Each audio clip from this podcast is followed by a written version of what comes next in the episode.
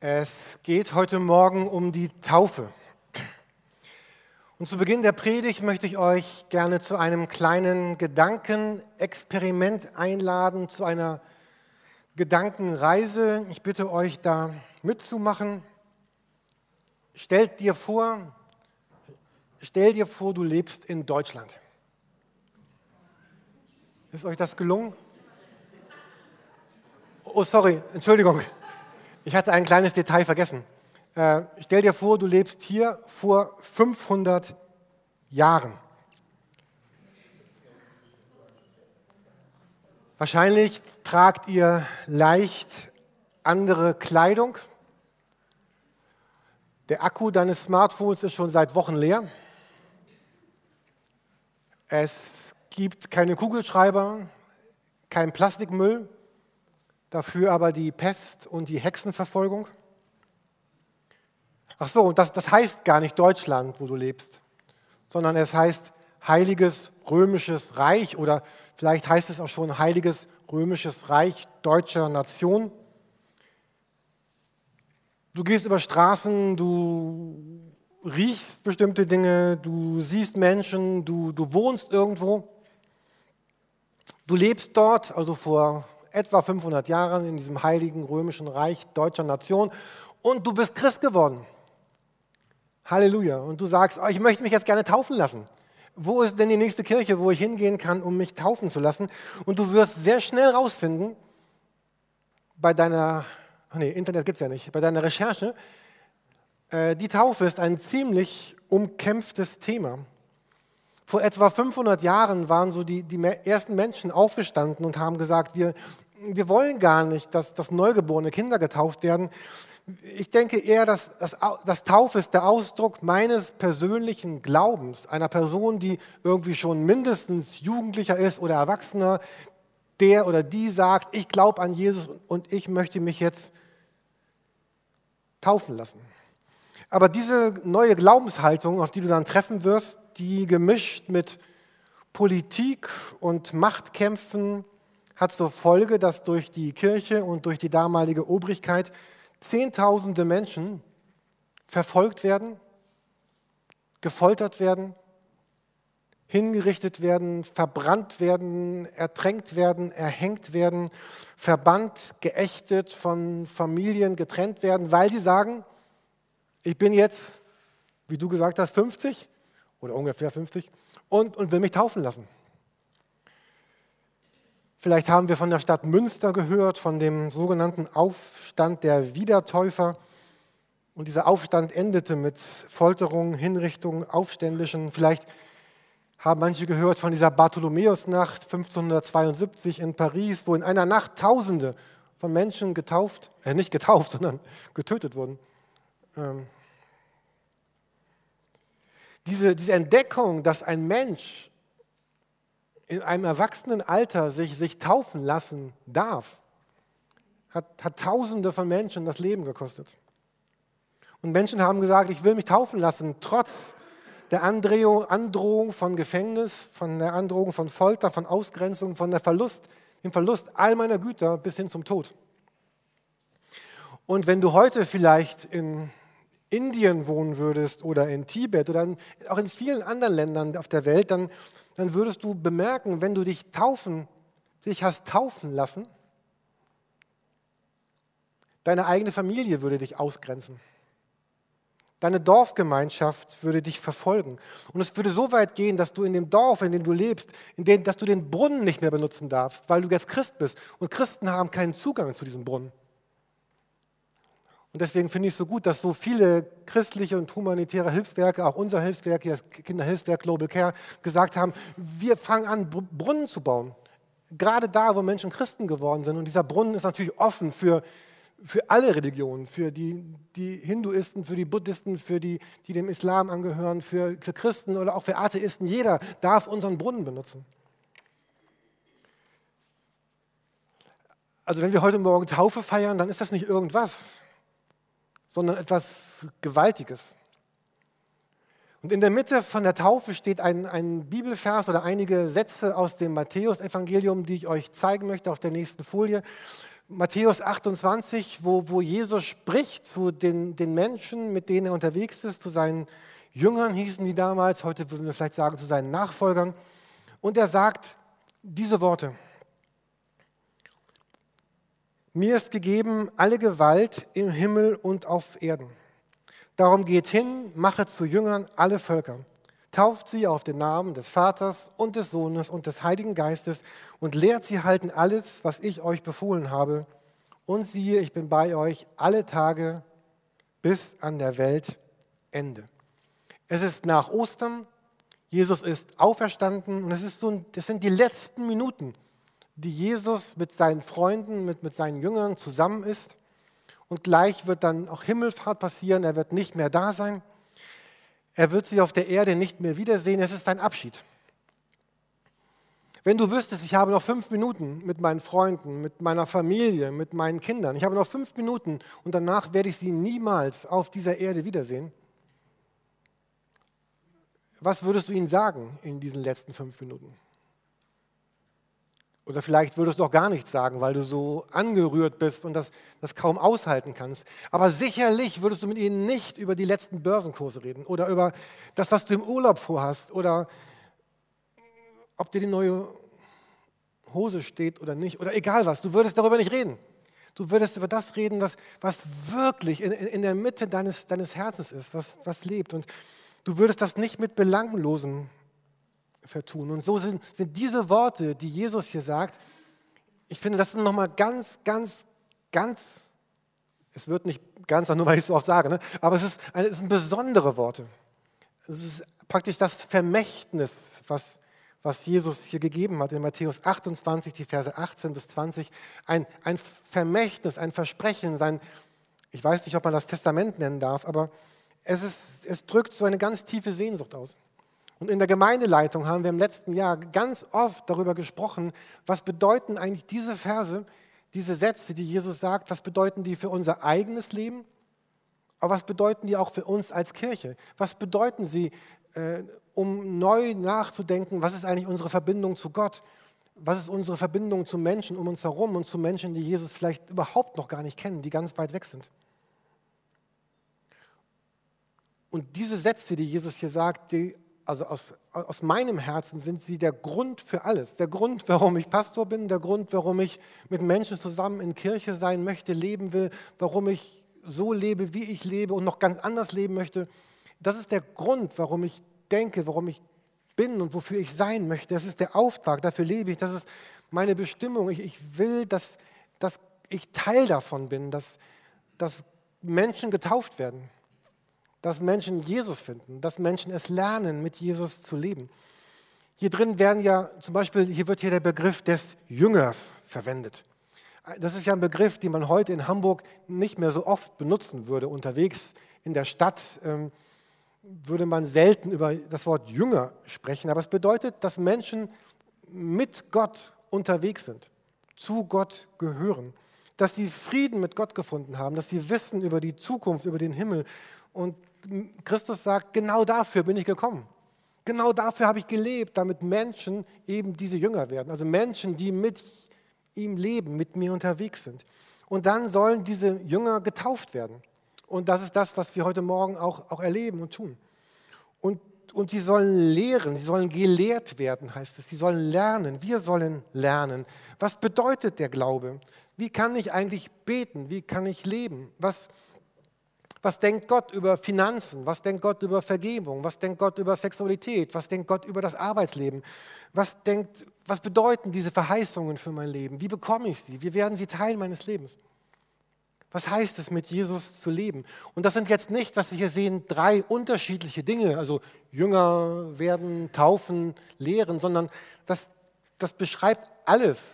Das sind drei verschiedene Aspekte dieses einen großen Herzensanliegen, das Jesus weitergibt. Dafür sollt ihr da sein. Dafür gibt es Kirche, dafür gibt es Christen. Das ist euer Programm.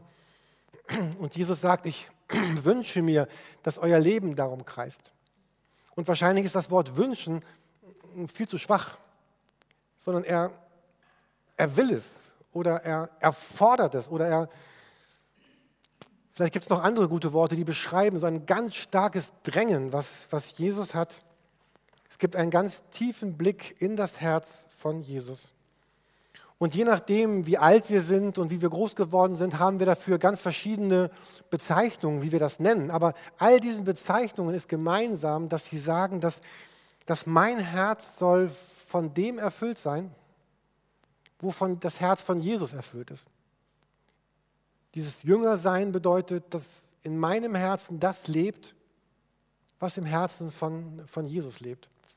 Und wir werben ja fast jeden Gottesdienst dafür, dass wir zu Hause Zeit uns nehmen, unsere Bibel zu lesen und, und zu beten und dann darauf zu achten, für was schlägt denn dein Herz, Jesus, und sich zu fragen, wie kann das denn in mein Herz hineinkommen?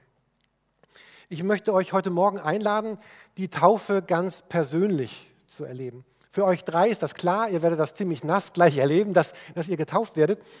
Ähm, aber jetzt gibt es noch ganz viele andere Menschen hier im Raum und manche von euch sind vielleicht nicht getauft und manche von euch sind getauft. Und ich möchte euch bitten, das noch einmal persönlich zu erleben. Ich möchte kurz erklären, wie ich das meine mit dem persönlichen Erleben. Also zuerst mal an die, die schon getauft sind. Also so Menschen wie mich zum Beispiel. Wurde auch hier in diesem wunderbaren Taufbecken vor langen, langen Jahren getauft. Ähm, also ich bin Christ. Du bist Christ. Ich lebe seit Jahren mit Jesus und versuchst heute Morgen, dich nochmal zu erinnern an deine Taufe. Oder stell dir vor, du wärst gleich Madeleine, ach, die Namen wollte ich gar nicht sagen, die kommen ins Internet. Also ähm, du wärst gleich der oder der, die, die getauft werden. Ähm, und stell dir vor, ich, ich bin der. Ich, ich bin dieser. Äh, erinnert euch an eure eigene Taufe. Was bedeutet es, wenn du dir gleich noch einmal vorstellst, dass du getauft worden bist? Oder wenn du dir vorstellst, oh, ich werde gerade getauft. Taufe bedeutet, dass, dass Jesus sagt, ich, ich schenke dir ein neues Leben und die Taufe selber ist, ist ein Bild. Aber das neue Leben ist kein Bild. Das ist echt. Das ist wirklich. Ich bin jemand, der heute mit Jesus lebt. Ich bin jemand, der heute mit Jesus auferstanden ist.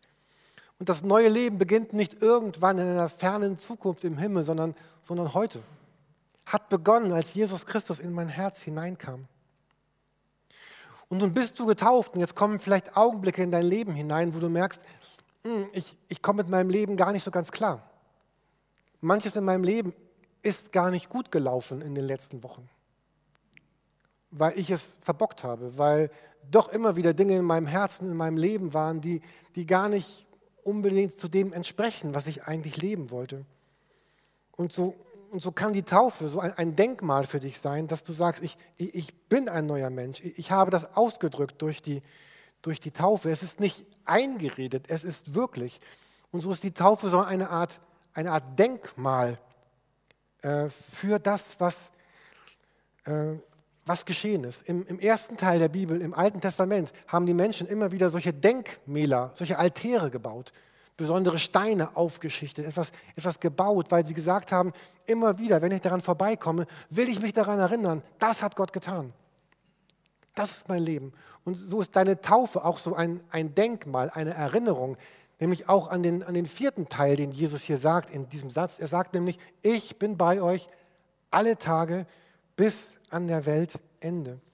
Wenn du an deine Taufe zurückdenkst, dann ist diese Taufe immer wieder so ein Punkt, wo du sagen kannst, oder beten könntest, Jesus, im letzten Jahr ist manches schiefgelaufen, aber ich möchte gedanklich nochmal zurückgehen an den Augenblick, wo ich getauft wurde und ich möchte nochmal neu starten. Ich möchte wieder weitergehen, wieder neu starten. Manche andere sind da, von denen ich auch weiß und manche auch von denen ich nicht weiß. Manchen von uns werden gerade auch schwere Lebenssituationen zugemutet. Manche erfahren gerade den Zerbruch von Freundschaft, den Zerbruch von Partnerschaft. Manche erleben, dass sich Lebensträume nicht so verwirklichen, wie wir es eigentlich gedacht hätten. Wir erleben, dass geliebte Menschen sterben und von uns gehen. Wir erfahren und hören, dass, dass Krankheiten, ernste Krankheiten unser Leben befallen und plötzlich Diagnosen vom Arzt kommen, die wir eigentlich gar nicht hören wollten. Manche von uns zweifeln an, an Gottes Wegen und denken, oh Gott, warum führst du so und warum führst du nicht anders? Und vielleicht kann dir gleich die Taufe, die du miterlebst, wo du dir vorstellst, ja, es könnte meine eigene Taufe sein, dass sie dich neu daran erinnert, an dieses Versprechen, was Jesus sagt. Ich bin bei dir alle Tage bis an der Welt Ende. Vielleicht suchst du neue Arbeit oder neue Freunde oder Gesundheit oder neuen Sinn im Leben. Jesus sagt, ich bin bei dir alle Tage, ich bin treu, ich liebe dich, geh weiter. Und vielleicht erinnert dich deine Taufe an Römer 6, Vers 1. Ich möchte uns diesen Text auch noch einmal zeigen. Römerbrief Kapitel 6 ist so ein Kapitel, wo Paulus beschreibt, was die Taufe eigentlich ist. Und dann in Römer 6, Vers 11 sagt er diesen Vers, den ihr oben seht aus der Luther-Übersetzung und unten aus der Hoffnung für alle. Dort steht Römer 6, Vers 11, so auch ihr, haltet euch der Sünde für tot, Gott aber lebend in Christus Jesus. Oder nach dieser Übertragung, Hoffnung für alle. Das gilt genauso für euch. Daran müsst ihr festhalten. Ihr seid tot für die Sünde, lebt nun für Gott, der euch durch Jesus Christus das neue Leben gegeben hat. Wenn ihr den Römerbrief aufmerksam lest, dann lest ihr die ersten sechs Kapitel und ihr entdeckt in den ersten Kapiteln überhaupt keine Aufforderung.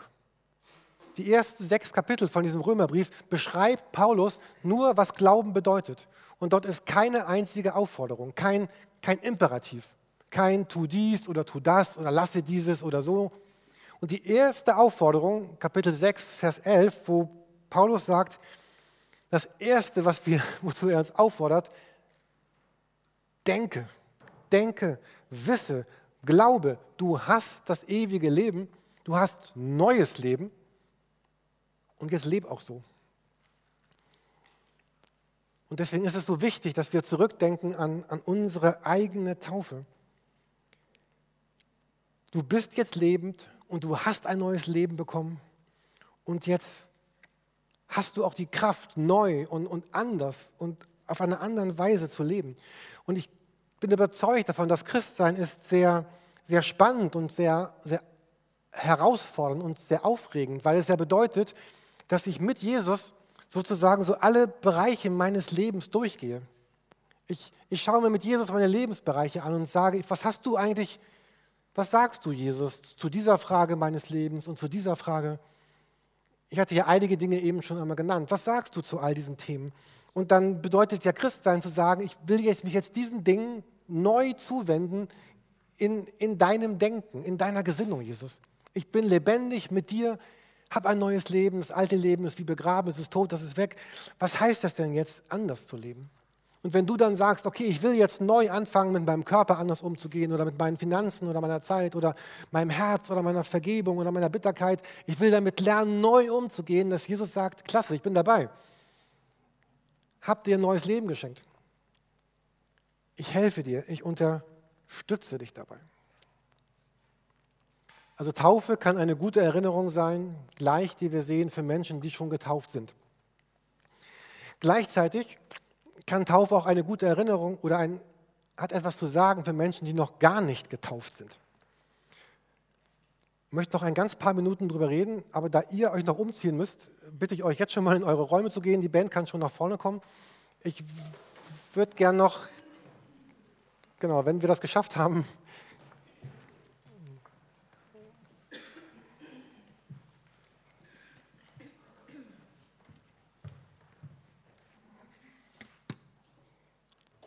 weil die müssen das ja nicht hören, die sind ja gleich getauft. Ich möchte noch ein paar Worte sagen zu den Menschen, die, die vielleicht hier sitzen und die sagen, oh, ich, mit der Taufe, also ich, ich bin nicht getauft. Ähm, gibt ja verschiedene Gründe, warum man nicht getauft ist. Vielleicht, weil man noch keine Gelegenheit dazu hatte oder weil man sagt, ich, ich weiß gar nicht genau, ähm, wie stehe ich eigentlich wirklich zu Gott. Ähm, wie stehe ich zu Jesus? Und ich bin überzeugt, dass, dass, dass, die, dass alle Menschen, die heute Morgen hier sind, ja irgendwie in Berührung mit Gott sind, sonst, sonst wärst du gar nicht da heute Morgen. Sonst würdest du dir gar nicht diese Frage stellen und gar nicht hier sein in diesem Gottesdienst. Wir sind entweder auf der Suche nach Gott oder wir haben Gedanken über Gott im Kopf, aber vielleicht ist diese Frage da, wie stehe ich eigentlich zu Jesus? Und wie stehst du eigentlich zu mir, Jesus? Und ich, ich würde gerne diese Frage fragen, äh, was hindert es eigentlich, dich in deinem Leben dich mit Jesus zu verbinden? Oder welche Stimmen, welche Gedanken halten dich eigentlich zurück, zu sagen, oh, ich möchte Christ werden? Vielleicht sind ganz viele hier, die schon seit Jahren darüber nachdenken, sich doch auf Jesus einzulassen, ganze Sache zu machen mit ihm. Und, und du erlebst seit Wochen und Jahren und Tagen, dass Jesus bei dir anklopft und fragt, äh, ich wünsche mir eine Antwort. Und nicht nur so, naja gut, Jesus, ich finde dich auch ganz gut, sondern so eine Antwort wie, ja, ich, ich liebe dich auch von ganzem Herzen. Ich möchte auch mit dir leben, mit dir unterwegs sein, ich möchte Christ werden. Und, und ja, es stimmt. Ich finde, Christ werden gehört, bitte hört bis zu Ende zu, ja? Also Christ werden gehört zu den schwersten Dingen des Lebens, weil ich nämlich eine innere Entscheidung treffen muss, mich darauf einzulassen, dass Jesus Christus wirklich der ist, von dem er sagt, dass er da ist. Ich muss mich diese Entscheidung treffen, ich, ich kann mich darauf verlassen. Er ist zuverlässig. Und Glaube ahnt und weiß irgendwann, ich, ich brauche aber Jesus, er ist zuverlässig. Er ist wirklich Antwort auf mein Leben. Er, er ist Antwort auf, auf Versagen, auf Schuld, auf Gottesferne, auf, auf Hoffnungslosigkeit. Er ist mein Frieden. Und dann ist Christwerden aber auch das Leichteste auf der Welt, was es gibt wenn ich es wage, mich auf Jesus Christus einzulassen, ist Jesus wirklich nur ein Gebet, eine Einladung meines Herzens weit von mir entfernt. Er fordert keine Vorleistungen, keine Bedingungen, nichts, was ich tun müsste, außer es zu wagen, mich ganz auf ihn einzulassen und zu sagen, Herr, ich möchte dir mein Leben geben, nimm es in deine Hand, präge es, sei du der Prägende, der Bestimmende, der Herr, der Chef, der, die Mitte meines Lebens und lege du bitte dein Herz in mein Herz hinein. Vielleicht bist du ja jemand, der sagt, ich möchte gerne diesen, diesen Schritt gehen für mich. Dann schiebe es doch nicht weiter auf, sondern wage es. Die nächste Taufe kommt bestimmt, es könnte deine sein, weil du vielleicht heute gesagt hast, Jesus, ich vertraue mich dir an. Ich möchte dir mein Leben anvertrauen. Und vielleicht sagst du, oh, ich möchte noch mal mit jemandem darüber reden und sprechen. Es Sprich jemanden an, wir Pastoren sind da, viele andere sind da oder du hast gute Freunde, die ganz woanders leben, rede mit ihnen, sprich mit ihnen.